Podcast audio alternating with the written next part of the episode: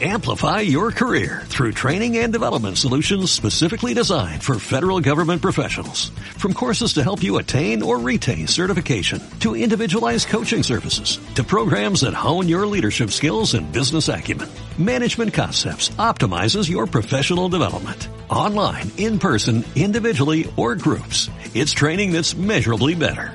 Learn more at managementconcepts.com. That's managementconcepts.com. Un día como hoy o como estos días en Eres Israel, cómo sucedieron las cosas. En verdad, podríamos empezar desde mucho, mucho tiempo antes, pero no hay mucho, mucho tiempo que tenemos, entonces vamos a tratar de economizar el tiempo.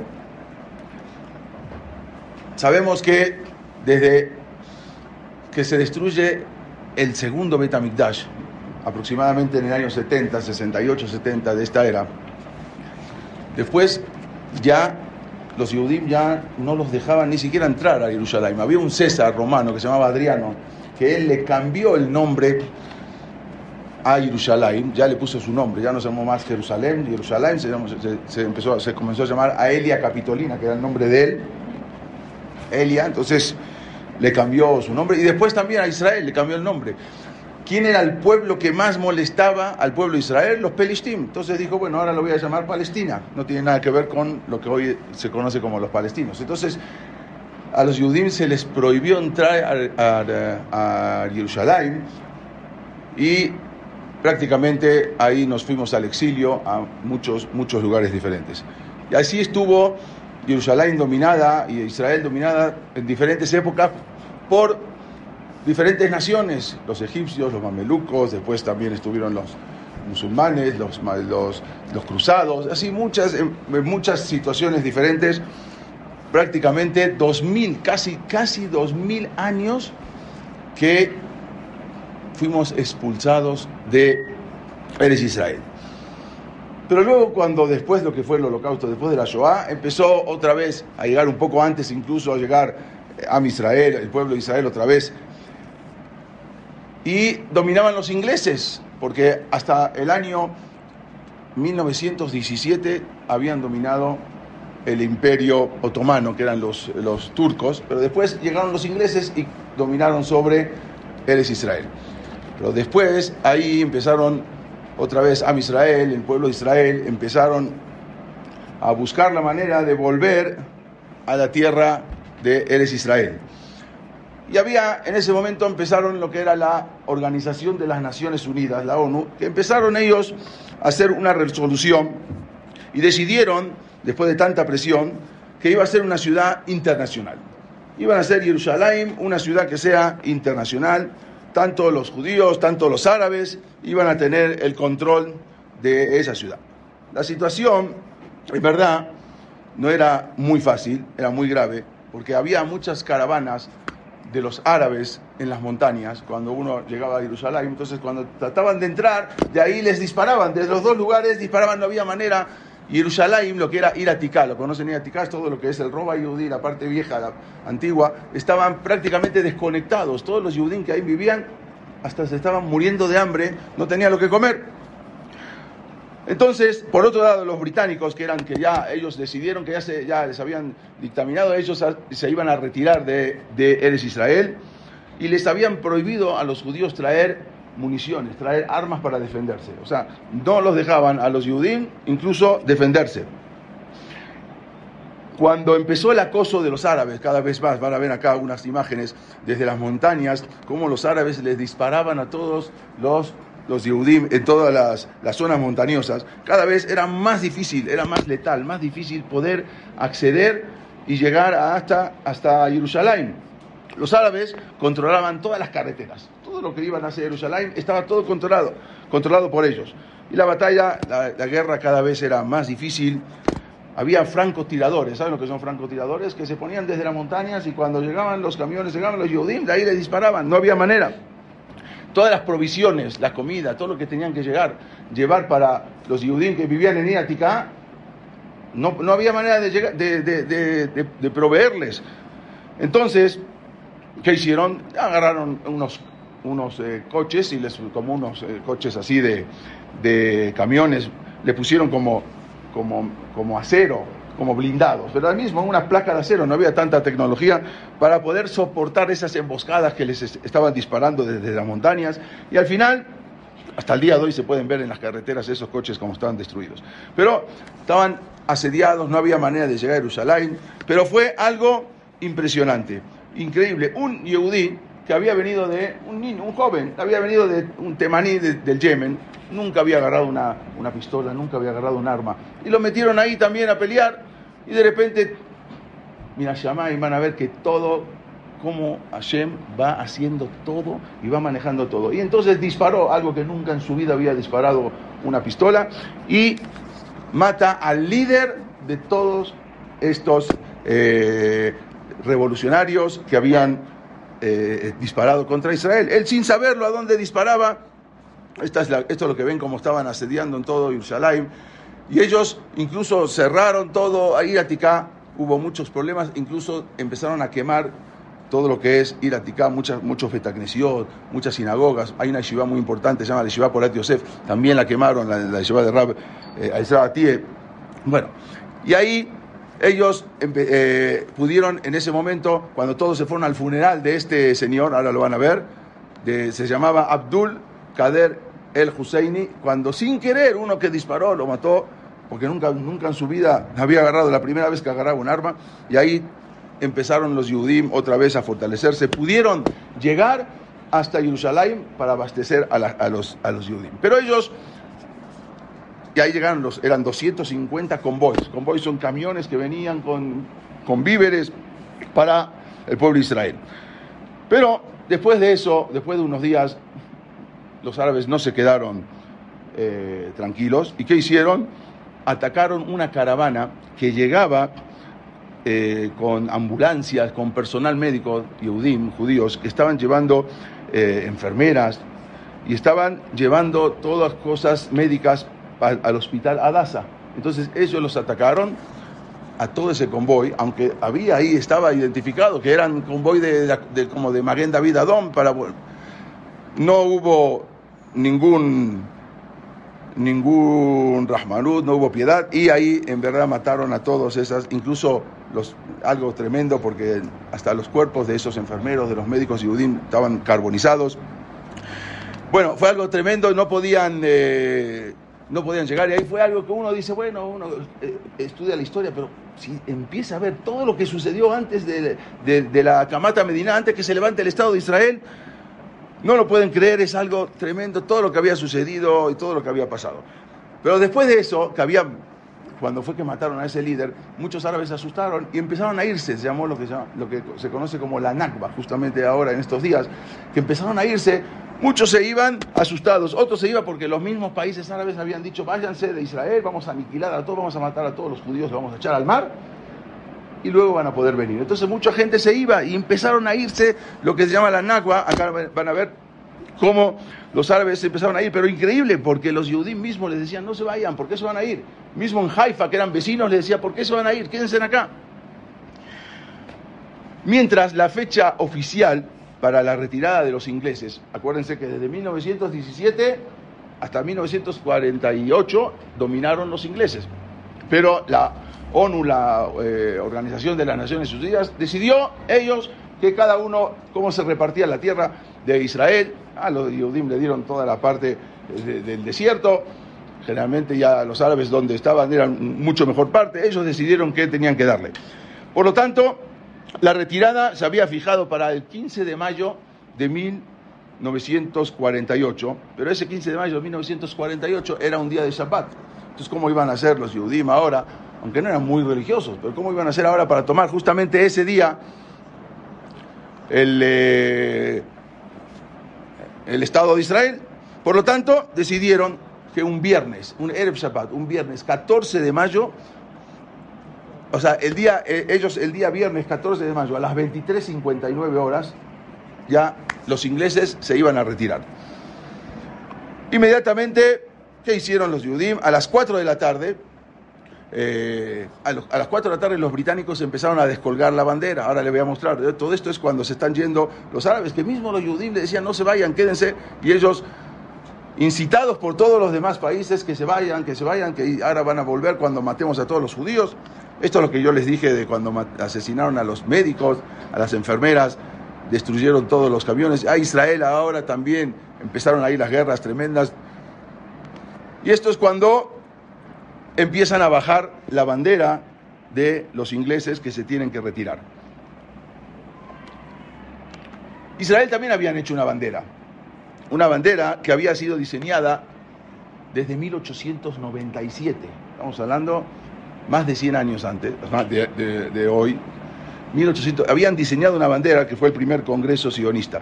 La bandera era de color blanco, sabemos, y tenía dos franjas azules. ¿Alguien sabe qué simboliza el blanco y qué simboliza el azul en la bandera de Israel? ¿Alguien? ¿Qué? ¿El blanco? ¿La qué? La paz. Más o menos, sí, casi, casi. ¿Y luego el azul? No, sabe, no. Yo les voy a explicar.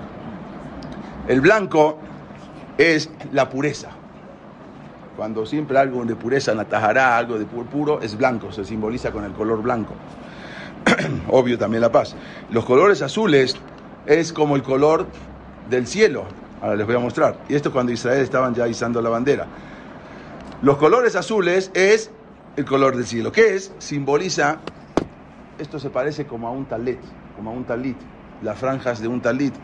Entonces, eso simboliza que la transmisión de la tradición yudí.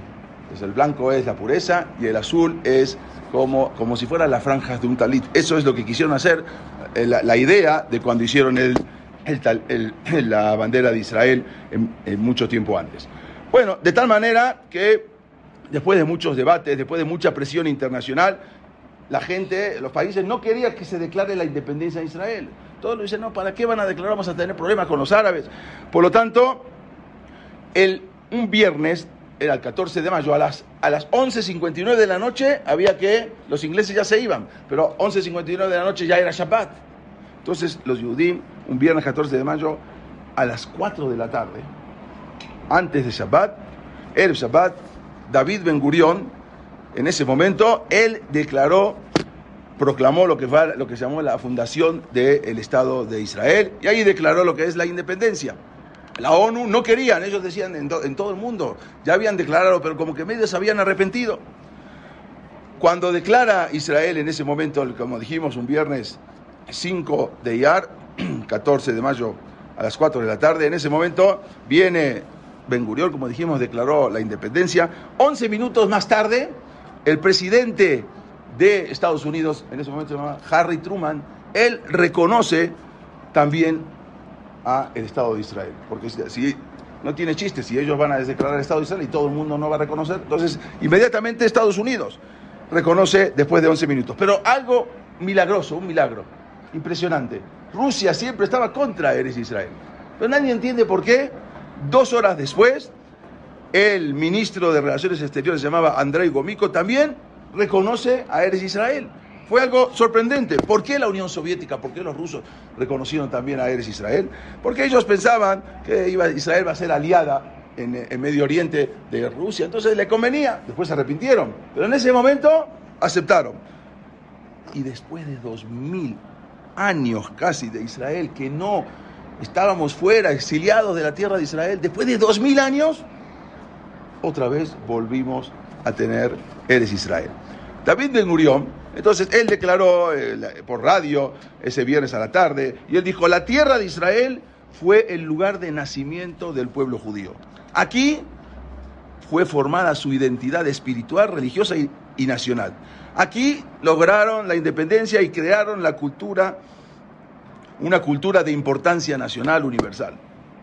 Y él siguió hablando, un discurso muy amplio.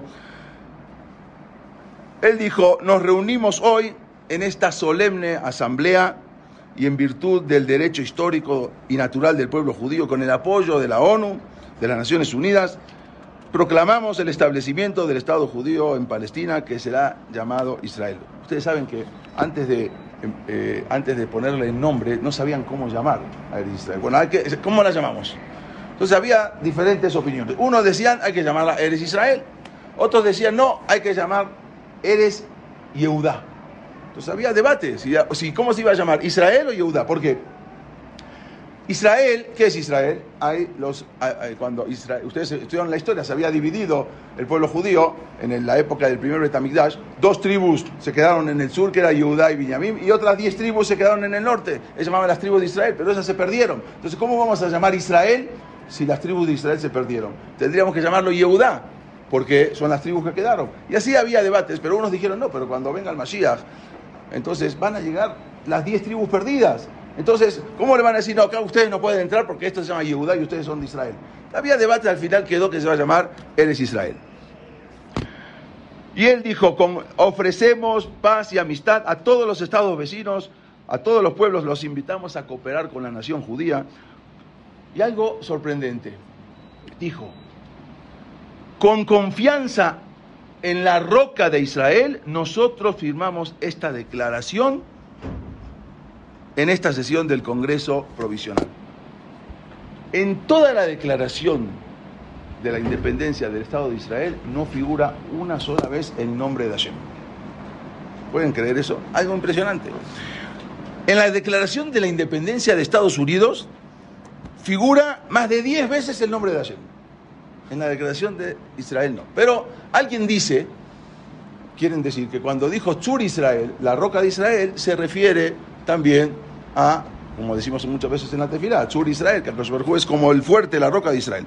O alguien dice que no, que se refiere al poderío del Estado de Israel. Lo que pasa que en ese momento no eran eh, gente ortodoxa, los que eran más bien personas seculares, que se opusieron a que se mencione el nombre de Hashem. Pero, aunque no se mencione el nombre de Hashem, como sabemos en la Megilat, Esther, que no está una sola vez mencionado el nombre de Hashem, pero sabemos que todo lo que hizo, ¿quién lo hace? Lo hace Kosh y entonces, cuando terminó la firma, cuando terminaron la firma del documento, todo el mundo se paró, empezaron, cantaron lo que es el atigba, que antes lo escuché cuando venía, creo que la estaban cantando, se escuchaba de afuera. Toda la audiencia se quedó petrificada, se quedaron duros. ¿Cómo puede ser proclamar algo que fue la independencia del pueblo de Israel, que estuvo bajo Abadín prácticamente, bajo servidumbre, durante 1887 años, ¿cuánto tardó proclamar la independencia? 32 minutos. O sea, lo que, lo que estuvieron, cuando quiere algo, en el momento lo va a hacer. Cuando, Dios no quiere, no quiere, pero en el momento cuando Dios dice, aquí se terminó, se acabó, y acá empieza, todo eso lo que están viendo es la declaración de la independencia. Y cuando fue que declararon, aunque no nombraron el nombre de Hashem, sabemos que todo está hecho. Proclamar la independencia de un pueblo que estuvo bajo la servidumbre de otras naciones durante 1887 años solo tomó 32 minutos. En 32 minutos la gente, después de eso, la gente se abrazaba, caían lágrimas. Afuera había reunidos miles de personas, estaban esperando a ver qué van a decir todo el mundo, se va a declarar, no se va a declarar el Estado de Israel pero también, aparte de esa multitud que estaban afuera y bailando, pero también había un poco de tristeza. La gente bailaba en las calles, muchos Yehudim en todo el mundo celebraron esa noticia, pero todo el mundo estaba también, tenía un poco de miedo, porque ahora van a empezar las guerras. Y todos los hijos de, los jóvenes van a salir a las guerras. ¿Quién sabe cuántos se van a, a perder? Entonces, Así se levantó, pusieron varias cláusulas y se levanta lo que fue conocido como el Estado de Israel, pusieron varias cláusulas, también cláusulas religiosas, que tienen que ser, los, casamientos tienen que ser, y los y los divorcios por los rabinos, eh, en, todas las entidades de gobierno tiene que ser comida, comida. Bueno, hubo increíble, un preciso momento histórico, un NES, que tenía que pasar en ese momento. Si esto de la declaración hubiese pasado un rato más, no se hubiese declarado. ¿Por qué? Porque el gobierno ruso, que era el presidente, era Stalin, él nadie entiende cómo en ese momento aceptó. Pero pasaron unas horas y se arrepintió. Ya había declarado que aceptaba el Estado de Israel. Incluso los americanos también, el Congreso de Estados Unidos no quería que se declare el Estado de Israel, pero se declaró todo lo y, y el presidente Truman fue contra el Congreso y declaró también el Estado de Israel. Quiere decir que todo fue declarado en el momento preciso. Si se hubiese hecho un poco, un poco después, no servía. El Estado de Israel, como dicen, eh, esto es el baile, toda la gente que estaba bailando, festejando cómo, cómo había sido. Y son las cosas que habían, había un, pequeño partido ortodoxo, que ellos dijeron, bueno, aceptamos, pero siempre que se permita Shabbat, porque, porque en un momento querían declarar el día, el día sagrado de descanso domingo, dijeron, no, tenemos que hacerlo Shabbat, como dice la Torah. Y también los casamientos que estén todos regidos por los rabbanim, por, los, por la comunidad ortodoxa. Stalin era, el que aceptó, pero increíblemente nadie entiende por qué en ese momento algo le mandaron del cielo para que diga acepto el Estado de Israel. Lo mismo Harry Truman que tuvo que pelear contra todo el Congreso. Hay un historiador muy famoso, se llama Paul Johnson, y él escribe, ¿el Estado de Israel fue suerte o providencia? ¿Fue algo así, fue suerte o fue providencia del Shammai? Porque algo no se entiende cómo en ese momento pasó. Incluso eh, hay otro famoso historiador, se llama Bailey, él, que no es, no es judío, él dijo, así fue como un nuevo Estado vio la luz del día en circunstancias fantásticas, como si fuera las mil y una noches. No se entendía qué pasó, cómo puede ser que Israel de repente se levante como Estado, como nadie en el mundo, todo el mundo se había puesto. Nadie entendía qué estaba pasando tenemos que saber que todo Israel fue algo impresionante. Y no solamente eso, más adelante, inmediatamente cuando se declara Estado de Israel, al otro día, al otro día, se levantan los estados árabes y empiezan a pelear contra la nación judía. ¿Qué pueblo, qué nación que declara la independencia, al otro día empieza con la guerra? Imagínense algo impresionante. 600.000 Yehudim que había en ese momento para pelear, contra más de 2 millones de árabes que venían, más de 100 millones de árabes, algo impresionante. O sea, imagínense, 100 millones de árabes que van a pelear ahora contra 600 mil Yehudim. Caminando, caminando los aplastan. Vienen, vengan, vengan, los, vengan los 100 millones de árabes y caminando los aplastan. Y ahora no tenían armas porque recién habían salido. Israel no tenía nada. Y con todo eso empezó a pelear. Al otro día una guerra. Y no solamente eso, después sale otra guerra. Y todas las guerras fueron milagrosas. No, no se entienden cómo puede ser que guerra tras guerra Israel ganaba. Algo impresionante. Si Israel no salía a pelear, cuando venían los árabes, por ejemplo, más adelante, la guerra de los seis días, llegaban y como venían que no se defendían, dijeron, no, seguramente que esto es una emboscada, mejor vamos a retirarnos. venían varios testimonios que llegaban y decían, en la guerra de los seis días, decían, no puede ser, venían a, pelear contra los judíos y nadie, nadie entendía qué pasó. Y cuando los entrevistaban, ¿qué pasó? ¿Por qué no atacaste? No, yo vi ángeles que me querían matar. Por ejemplo, de repente venían en una eh, en, un eh, en un camión blindado, iban toda una caravana de, soldados, y de repente una mujer que era, le dijo al que conducía, una mujer judía, le dijo, era soldada también ella, le dijo, ten cuidado, ahí veo una, un fuego. Le dijo, no, pero no hay ningún fuego ahí, no veo nada. Sí hay un fuego. No había fuego, no había nada. Se desviaron, uno solo pasó y explotó, como es que era un malaj, un ángel que le iba diciendo por acá sí, por acá no. Algo sorprendente. Les quiero mostrar un pequeño video para que entiendan un poco cómo fue y ahora seguimos con lo, con lo de la clase. Espérenme. Lo voy a pasar un poco más adelante. Espérenme. Para entender, esto es lo que yo le decía. Bueno, a ver si lo tengo por acá. Ahora les voy a explicar todo esto, pero déjenme pasarle un segundo el video.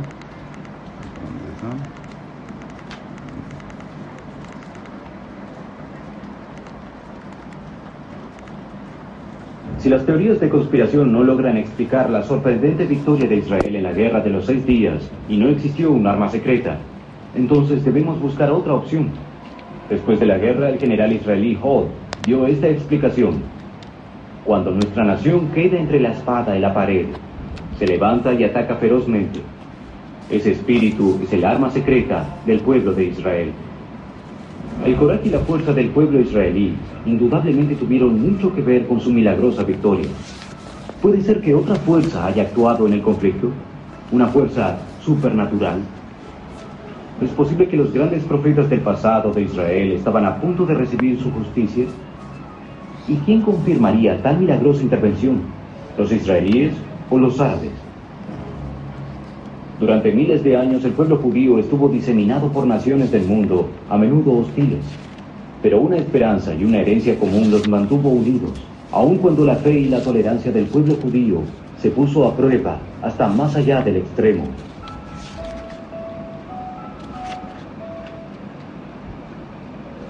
Quizá debido a esto el espíritu colectivo y la firmeza de los israelíes se endurecieron como el acero, convirtiéndolos en uno de los guerreros más feroces de la tierra.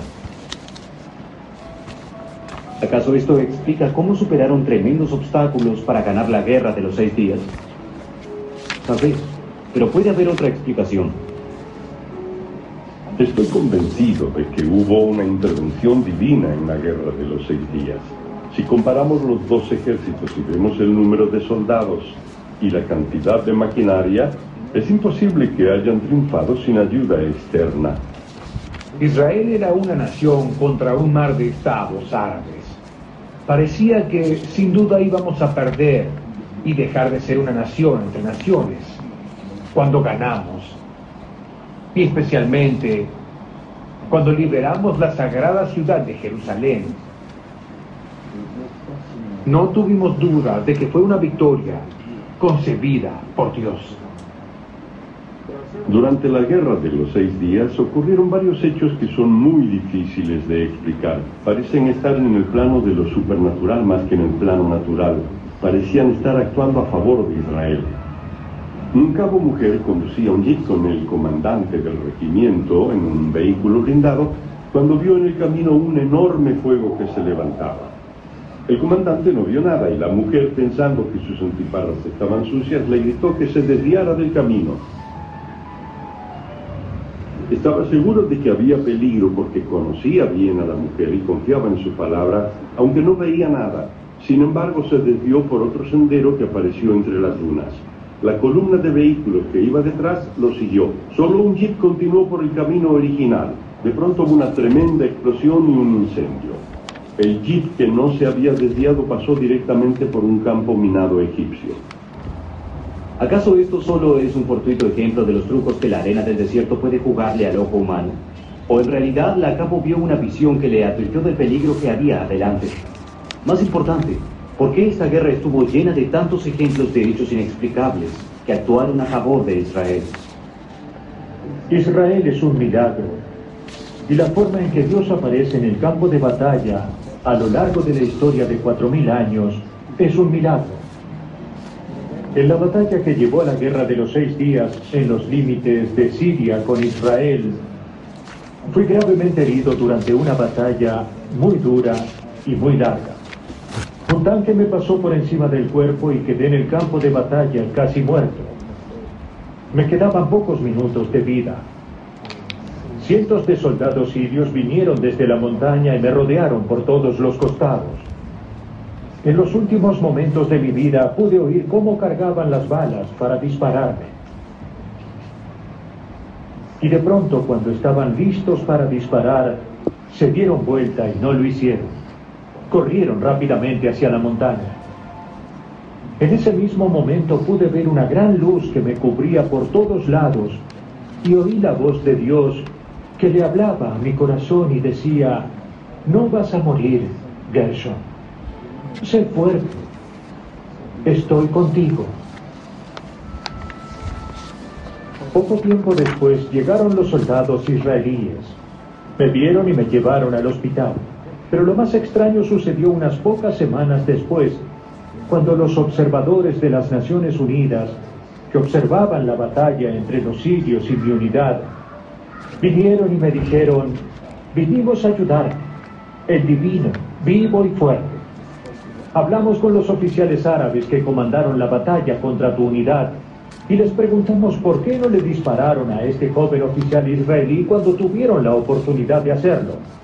Y ellos respondieron, No pudimos matarlo porque cuando estábamos por dispararle, de pronto aparecieron miles de ángeles. Los vimos con nuestros ojos y lo único que pudimos hacer fue dar la vuelta y correr rápidamente hacia las montañas. El Dios de los judíos quería a este soldado israelí con vida.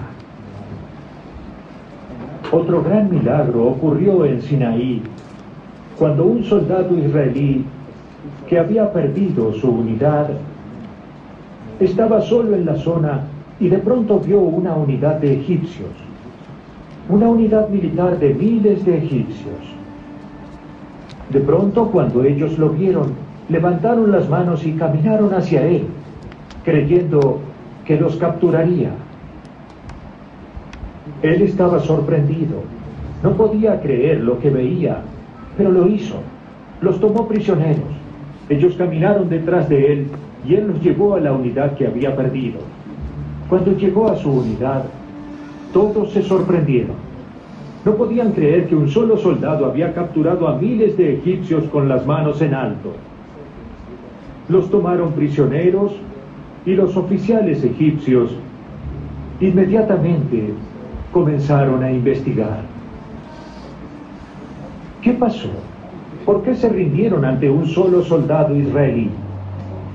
Y ellos respondieron, él no estaba solo.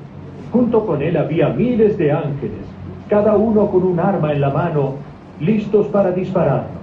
Y dijeron, estamos listos para luchar contra soldados israelíes, pero no estamos listos para luchar contra los ángeles de Dios. Nada más esto para que vean cómo se fue dando algo milagroso, porque pelear 600.000 Yehudim, que eran los que salieron a pelear, que eran gente que venían, muchos de la Shoah, muchos venían del holocausto. Imagínense cómo estaban esas personas y ahora de repente llegan a Eres Israel y hay que salir a pelear. Gente que estuvieron cinco años en los campos de concentración de la peor manera y ahora tienen que salir a pelear. Algo, iban viendo los milagros que se iba dando, cómo se iba formando algo que después, casi de dos mil años, estuvieron fuera de Israel y ahora llegaron y otra vez se le iba dando, se iba abriendo las cosas. Aunque hay que decir también que hubo otros Yehudim, más que nada eh, que vivían también en Meashearim, que no estaban de acuerdo en que este fuera el momento extraordinario de que se tenía que levantar la Medina. Hubo gente que no estaba de acuerdo. Pero sin embargo, ¿qué otra cosa si no es la providencia divina, la Shagah Pratit? Puede, podemos adjudicar este hecho. El hecho de que de repente Estados Unidos, que estaban en lo que se llamaba la Guerra Fría contra Rusia, nunca se habían puesto de acuerdo Estados Unidos y Rusia en 50 años, solamente dos veces. Una de las veces fue en esto. Se pusieron de acuerdo para votar. Lo que votaba siempre uno, el otro lo votaba en contra. Ahora vino Estados Unidos, votó a favor de Israel para que se levante el Estado de Israel. Rusia tenía que votar en contra. Nadie entiende qué pasó, que en ese momento los rusos algo les pasó, que en ese momento vinieron y votaron a favor del Estado de Israel. Se pusieron de acuerdo, imagínense, solamente para eso, imagínense ahora que se está por agarrar entre otra vez Estados Unidos y Rusia. Solamente se pusieron de acuerdo para una cosa, para votar a favor del Estado de Israel. No, eso no es cosa de Akash Uno no ve la mano de Hashem como en ese momento cuando Akash quiere que se forme el Estado de Israel, que se forme, y cuando no, no. Algo impresionante que uno lo va viendo todas estas cosas, cómo, cómo, se, van, cómo se van dando. Rashi había escrito, Rashi vivió hace 900 años. ¿Saben lo que escribió Rashi hace 900 años? Algo impresionante. Él dice, cuando la tierra de Israel dé sus frutos en abundancia, esa será la señal de que se aproxima el final del exilio. Cuando Israel empiece otra vez a, salir, Israel era un desierto, todo, no, había nada, todos esos dos mil años no había absolutamente nada. También el Mearsha hace 400 años dijo, todo tiempo que el pueblo de Israel no habite en su tierra, los suelos no darán sus frutos. Por más que planten y no, no va a salir nada. Cuando Israel no está en su tierra no va a salir nada. Sin embargo, cuando la tierra comience a florecer y va a producir sus frutos en abundancia, esa será la clara señal que se acerca la redención, se acerca el Mashiach. Y ahí, cuando Am Israel empiece, el pueblo de Israel empiece a volver a Eres Israel. Pero hay algo, hay algo importante que debemos saber. La tierra de Israel no solamente responde a sus propios hijos de Am Israel, sino también es en la preparación de la Geulah. Quiere decir que cuando ya Am Israel, cuando Hu dijo se acabó, terminó el exilio, vuelven otra vez y otra vez Am Israel volvió.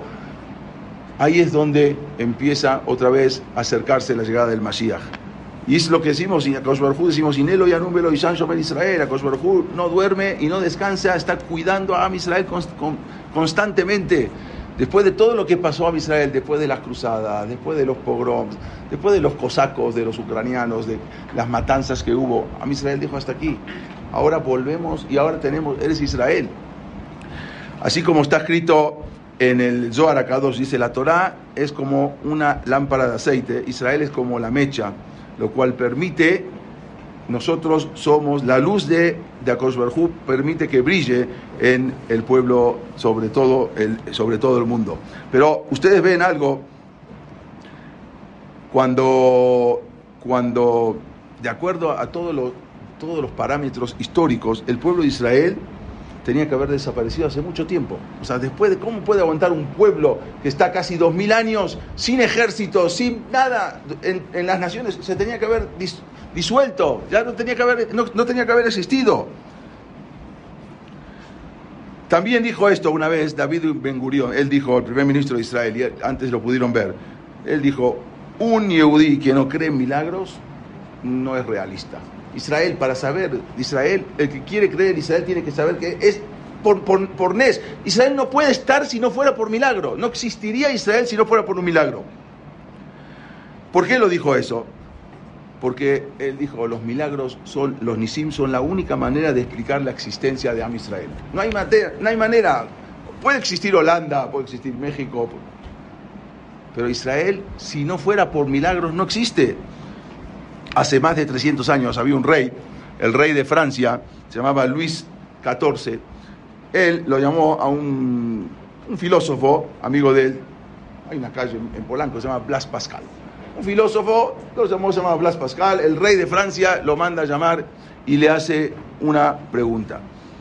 Dime algo, alguna, alguna prueba de lo sobrenatural, una prueba de que existe Dios. Dame, dame una prueba, tú eres filósofo. Blas Pascal entonces le, respondió su majestad, los judíos. Los judíos, los judíos son la prueba de que existe Hashem. Porque si no, no existiría Am Israel después de todo lo que pasó.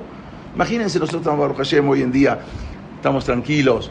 Israel no hubo, durante dos mil años, no hubo una época de tranquilidad. La única época de tranquilidad que existió en Israel fue desde la Shoah hasta hoy. Baruch Hashem, hoy estamos tranquilos, no tenemos problemas.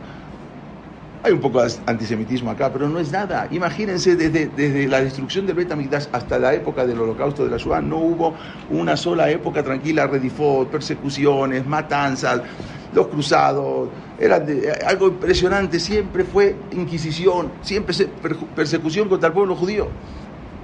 La única época de descanso, de tranquilidad fue a partir del holocausto hasta acá. Son nosotros los que estamos viviendo, nosotros nunca conocimos esto. Cuando yo siempre andaba, hablaba de la peste negra, de la pandemia, siempre damos esas clases. La gente, ah, la peste negra. Bueno, ahora eh, nada más veamos lo que pasó en dos años acá. No fue nada que ver con la peste negra. Ya habían fallecido 50 millones de personas. La mitad de Europa se murió. Pero esa tranquilidad que tenemos, tenemos que aprovecharla. A Israel, ahora, todo, esas, todo eso que tenemos ahora, ¿cuántos dos mil años? Nosotros no sabemos, pero nuestros bisabuelos, nuestros tatarabuelos eran perseguidos por todos lados y tenían que irse de acá para allá, y de Israel a, Irak, a Babel, y de Babel a España, o a Alemania y a Francia, y de ahí escapándose después de España, se tuvieron que ir al Imperio Otomano, o tuvieron que ir a Siria, o se tuvieron que ir a, otro, a Polonia, y de ahí otra vez viajar hasta otros países, y después escaparse, y después a México, o Argentina, o otro país, algo así, y, de acá para allá, siempre perseguidos. A Israel siempre fue una nación perseguida, pero a nos dio ahora la posibilidad de, de, poder estar tranquilos estos años, que es el año, años que ya son previo a la llegada del Mashiach. Esta respuesta sorprendente que le dijo Blas Pascal, el pueblo judío, ¿usted quiere saber algo? Si existe Dios, nada más ve al pueblo a ¿sí? ¿Sí? Y él no era judío. Dijo, el pueblo judío es la prueba de que es algo sobrenatural. Blas Pascal había dicho todo esto cuando en el siglo XVII, y en el siglo XVII era un fenómeno sobrenatural, y él todavía no había visto la Shoah, y no había visto lo, los ares de Rusia, simplemente no existe una explicación lógica del Estado de Israel. ¿Cómo se pudo haber levantado el Estado de Israel? No hay, no existe una explicación lógica. Como pudimos aprender en toda esta, este, esta, esta clase, como vemos, la existencia de Am Israel, mm, sencillamente, si uno lo ve, no tiene sentido, no hay, no hay manera de que exista el pueblo de Israel. Nuestra eternidad, eso fue de Abraham Avinu. Cuando Koshberhu le dijo a Abraham Avinu, va Akimotiet Beriti, te voy a dar una nación, venido Benejau, Ben Sarajá, Jareja, le Dorotam. Liot Lejal Elohim, yo voy a ser su Dios y voy a establecer un pacto. O sea, por más que pase lo que pase, Am Israel nunca, no existe. Am Israel no se va a terminar. Israel es la mayor afirmación de vida en toda la historia del pueblo judío. Que exista Israel ya es un nes, es un milagro después de todo lo que sufrieron llegar y las guerras. Y no solamente una guerra. Al otro día, como dijimos, viene la guerra de la, del 48. Al otro día del Estado de Israel, guerra que Israel no tenía ni con qué pelear. ¿Saben con qué pelearon? Algo impresionante. Tenían un arma, los, todos los, eh, los árabes venían con armas que les mandaron los rusos. Israel no tenía armas. Recién había unas armas que estaban llegando de Checoslovaquia, de la República Checa, pero no tenían armas tenían aviones que se habían usado en la Segunda Guerra Mundial y aviones que hasta en la Primera Guerra Mundial habían usado. Y esos aviones usados, y con eso tenía que pelear Israel, con tanques que venían usados. Había unas, unas, una, un arma, que se las voy a mostrar, algo. Israel, esta se llama un mortero, se llamaba, este mortero se llamaba Davidka. Era de la Primera Guerra Mundial. Con, eso Israel estaba peleando, pero tenía un problema esto, hacía mucho ruido. Este mortero tiraban y hacía un ruido, parecía una bomba atómica. Tiraban esto y los árabes se asustaban, pensaban que venía una bomba nuclear. Algo tremendo. Y se asustaban y salían corriendo, pero era algo que, lo habían regalado a Israel porque ya no servía. Con esto Israel peleó. Después a esta misma arma le hicieron un, hicieron un museo se llama, porque el que, el, que la trajo se llamaba David, entonces le llama Davidka. Incluso hay un museo de esta arma en Israel. Fue algo tremendo. Con esto llegaban a Israel a pelear. Algo sorprendente. Los árabes habían entrado en los kibusim, habían matado a mucha gente. ¿Y quiénes eran los judíos que peleaban? Los que venían del holocausto, venían de la Shoah, en su vida habían agarrado un arma. Al revés, siempre estuvieron amenazados. Y ahora de repente tenían que salir a pelear. Este que mató al, líder de los árabes que pudieron entrar luego a Jerusalén, en su vida había agarrado un arma, un temarí del Yemen venía. Apenas el primer día que agarró un arma, tiró para cualquier lado y, mató, al líder. Y ahí pudieron entrar a Jerusalén, abastecer y dar de comer a los judíos. Algo sorprendente, los egipcios decían, vamos a matar al pueblo de Israel, los vamos a echar al agua, vamos caminando, los vamos a asesinar. El, presidente, más adelante, el presidente de, de Egipcio, se llamaba eh, Abdel eh, Nasser, Nasser, él decía, los vamos a, vamos a eliminar, tenemos, eh, Israel no tiene, no tiene como manera de subsistir. Todo el mundo decía, sí, se levantó Israel, pero ya no, le damos una semana de, vida al pueblo judío. Está bien, ya levantaron, ya la Organización de las Naciones Unidas declaró que Israel se va a levantar. Una semana le damos de vida, los van a arrasar los árabes. ¿Qué pasó? Nadie entiende qué pasó. De repente perdieron. Pero perdieron no con armas, no sabían, no entendían. Veían ángeles, iban a atacarlo, de repente veían soldados, se escapaban, no entendían qué pasó. En un momento venía el ejército de Irak. Entraron a Israel y vieron que nadie, los, nadie iba a defenderlos. O sea, los, judíos no estaban ahí, no estaban, el, el, ejército no estaba, pero realmente no estaba. Cuando llegaron, llegaron, llegaron hasta dentro de Israel, dijeron, no, no puede ser. No puede ser que nadie venga a pelear contra nosotros. Seguramente nos están dejando entrar para emboscarnos y matarnos. Vámonos. Y se regresaron. Cuando le fueron a preguntar después al comandante, ¿por qué se regresaron? No, porque seguramente era una emboscada. ¿Pero qué emboscada Israel no, ni sabía que los iban a atacar? No sabíamos nosotros. Lo mismo en Siria. Israel los atacaban de atrás, de la parte de atrás, de adelante. Vean, vean esto que, que les voy a mostrar. Egipto venía por abajo. Se habían puesto todos de acuerdo los árabes. Egipto venía por abajo. Por arriba, por acá arriba venían de Siria. Por acá venían de, Irak. Por acá venía Egipto. Acá es mar. Israel estaba siendo atacado por todos lados. Y no se en algunos lugares no se defendían, no tenían con qué defenderse. En los lugares que no tenían con qué defenderse venían y decían, no, no, seguramente que no están, no están haciendo una emboscada y se iban. Algo sorprendente, algo que no se puede entender nada más con una sola cosa. Entender con Ashgaha Pratit. Si todo lo que tenemos del Estado de Israel ahora que levantaron, todo lo que tenemos no es por Cojibio y no es por nuestra fuerza. Claro, los soldados salieron a pelear, entregaron su vida, pero todo fue porque Dios, todo fue porque Hashem iba mandando y iba poniendo en la cabeza de cada uno lo que tenían que hacer. Esto es lo que fue la Kamata, a Medina. Esto es el milagro de cómo se volvió a levantar Israel. Israel, que era una tierra. Hay un, hay un historiador, se llama, ah, se llama Mark Twain, también es un escritor muy famoso, hizo muchos, muchos, eh, muchos libros, y él dijo que cuando estuvo eh, en, Israel, caminaba por ahí, dice, esta es una tierra sin futuro, en 1887 estuvo, esto no va a salir, no va a salir nada de acá, es una tierra árida, una tierra aburrida, ¿qué va a salir de acá? Israel no tiene éxito, no tiene futuro, acá no va a crecer nada. Vean lo que es Israel hoy lo tecnológico, lo que es Israel, una tierra aburrida. ¿Quién se aburre en Israel cuando van? ¿Alguien se aburre en Israel? No existe aburrirse. Cada día inventan algo nuevo, cada día sacan un museo nuevo, cada día una cosa nueva. Así había dicho Israel, no es así. y Esther Martuay, que era, él apoyaba al pueblo judío. Imagínense lo que es, eso hay que entender. Ese es el milagro, ese es el Nes de Israel. No solamente que lo que se levantó, claro, se levantó, claro, tenemos que festejar, pero saber que todo esto a lo quiso. Y algo que 1887 años estuvimos fuera, expulsados de Israel, en 30 minutos, en 32 minutos se declaró el Estado de Israel y todo el mundo estuvo de acuerdo. Esto es lo que tenemos que saber, esto es lo que es Ashgaha Pratit, cómo Boreolam va manejando la cosa. Y cuando Hashem dice no, no. Cuando Hashem dice sí, sí.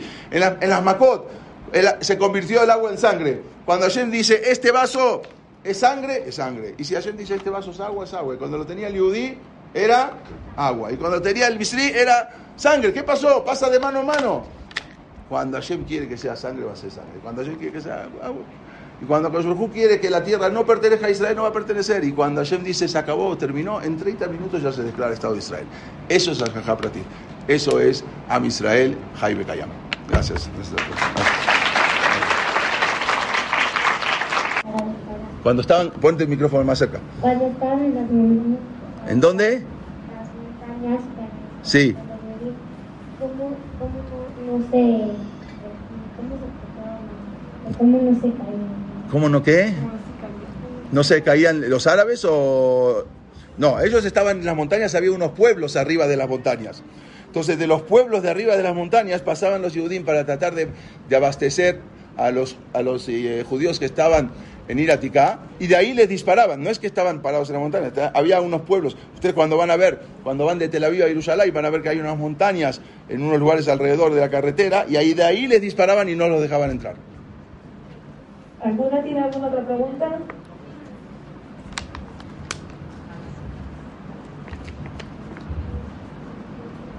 ¿Cómo, si por la parte que venía saliendo en la Shoah tuvo fuerza para pelear? O sea, venían con una disposición cañona y ¿cómo? Cuando ellos, eh, la, los soldados, no, soldados, no eran ni soldados, eran gente que estuvieron en los campos de concentración. Imagínate cómo venían de, flacos sin comer, como los gente que estaban, eh, huesos eran. Y de repente llegaron a Israel y tenían y mandaron, ¿qué hacemos? Bueno, hay que pelear. No, hay, no hay gente, no hay soldados, no hay, no hay quien, no hay, tienen que venir, tienen que venir a pelear. ¿Cómo y fueron? No se entiende.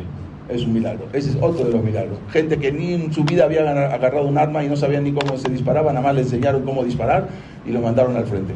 Para pelear o morir. Exactamente, no había otra. Pero, ¿cómo, la pregunta es, ¿cómo pudieron? No había otra. Y fue un milagro. Todo fue, todo, si lo ven, cada cosa, cada cosa fue un Nes, un milagro de Baruj que hizo. Cuando Hashem quiere que la cosa sea así, va a ser así, de la, de la manera que sea. Y si no hay soldados, te voy a mandar ángeles para pelear. Para completar el ejército.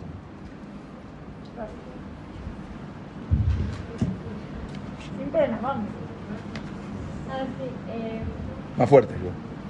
¿Está comprobado lo de los ángeles? O sea, ¿se sabe de los ángeles que sí pasó en verdad? No solamente este señor que habla, que fue lo que le ocurrió, que lo entrevistaron, sino cientos de Yehudim. Y no solamente eso, los mismos árabes que los entrevistaron le dijeron, cuando los ju- enjuiciaron en los países árabes, los, los enjuiciaron, por qué, ¿por qué no atacaron? Ellos mismos dijeron, no podíamos atacar, porque nosotros vimos malajim, vimos ángeles, no sé qué son, pero nos dimos cuenta que eran, salimos corriendo, no podíamos pelear contra ellos. No, esto no lo dijeron solamente los judíos, sino los mismos árabes que iban a pelear contra los judíos. La gente que está en la ciudad, ¿cómo sabía que ya estaba Israel para que fueran? ¿Cómo sabían que qué? Que ya, que ya estaba Israel para ¿Qué- que... qué- ¿Cómo se enteraron que podían ir a Israel? ¿Qui- ¿Quién? ¿Qué gente? ¿Cuál gente dices? Los de la ciudad. Ah, de la Shoah. No, cuando los judíos de la Shoah fueron a Israel, no era Israel. No había dónde ir. No los recibían en ningún lado. Iban eh, muchas veces, es más, los ingleses no aceptaban. Y cuando llegaban los judíos a, a- a Palestina, que era antes de Israel, no los aceptaban. Los mandaban a otros lugares, los regresaban a, Europa o los mandaban a una isla que está cerca de Israel, que se llama Chipre, y ahí los dejaban encerrados y no los dejaban entrar. Tenían que meterse de alguna manera pero no los dejaban. Hasta eso también hay un, bar- un barco muy famoso que se llama Éxodo, que venían todos los judíos y ahí los mandaron de regreso otra vez a Europa. No, ellos, o sea, iban a Israel, todavía no era Eres Israel, pero ningún país los aceptaba. Salían de países, no, acá no, acá no, no tenían dónde ir. El único lugar era llegar a Israel. Y ahí estaban, habían unos ejércitos, eh, unas milicias, la Ganá, el Irgum, esos eran los que después se conoce como el Sal. Ellos eran como eh, guerrilleros que trataban de pelear contra los ingleses para que los Am Israel vayan entrando clandestinamente. Eh, yo, ¿sabes algún soldado que aquí?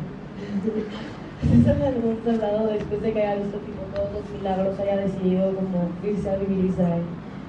Un soldado, Sí, o sea, de Irak o de Egipto. un soldado, un soldado yudí, No, no, no, yo vi, o sea, uno que haya visto todos los Sí. ángeles y todos los milagros. y soldados árabes, sí, muchos, no uno, hay varios, varios que después de ver esos milagros entendieron y ellos mismos también fueron entrevistados. ¿Cuánto tiempo después de la ciudad para independencia?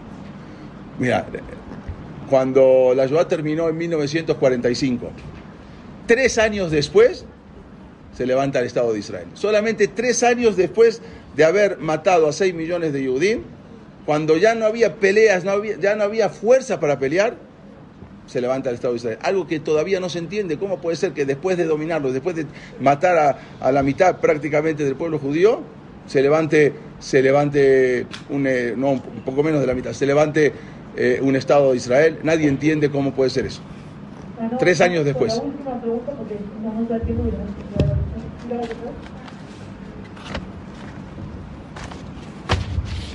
¿Es Israel se considera un país o un estado? Israel es un país.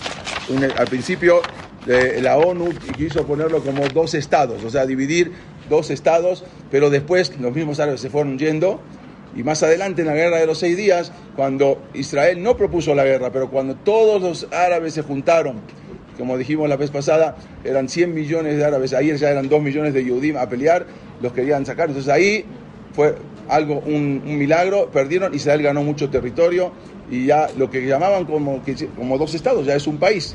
Aunque dentro de- todavía quieren decir que todavía hay un estado dentro de ese país que quieren formar lo que es el estado palestino, pero Israel ya es un país. Ok, Gandalf, yo sé que se quedaron con más preguntas, pero no nos da el tiempo, tenemos que entrar al auditorio y todavía nos falta la ceremonia afuera. Entonces le vamos a decir muchísimas gracias. No, al contrario, gracias a ustedes. Y- Gracias. y- Muchas gracias. Bueno, si hay luego muchas dudas, se las podemos mandar, ¿no? Con mucho gusto. Ok, no vamos a salir todos juntos, vamos a salir en orden, va a salir primero quinto A y nos formamos en el patio, Banot, igual que De nada, gracias a ustedes. Detrás de quinto A, quinto B, Sí. ¿Tienes que? El nombre del video. No, pero lo- no me acuerdo cómo se llama. Eh, ¿Lo quieres o qué?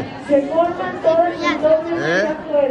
Se lo puedo mandar, a ver si se lo puedo mandar a mi nieta Judith, que está por acá. ¿La conoces? Secundaria. Se lo manda a ella y a y a ella, y a ella se lo pides. A ver cómo le hago para mandárselo y pídeselo a ella. ¿Cómo te llamas, eh? Ok, yo le digo. Con mucho gusto.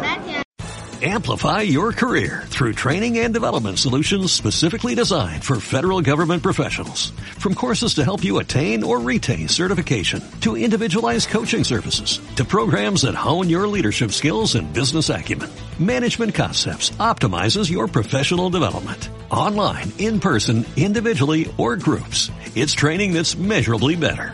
Learn more at managementconcepts.com. That's managementconcepts.com.